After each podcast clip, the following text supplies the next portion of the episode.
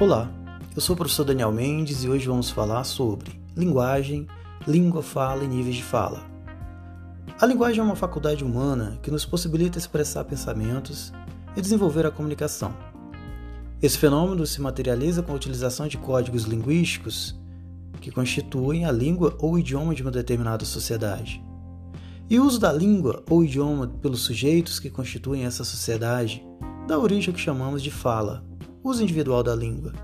E essas pessoas farão escolhas de acordo com as situações vivenciadas no dia a dia, dando origem aos níveis de fala, como popular, coloquial, culto.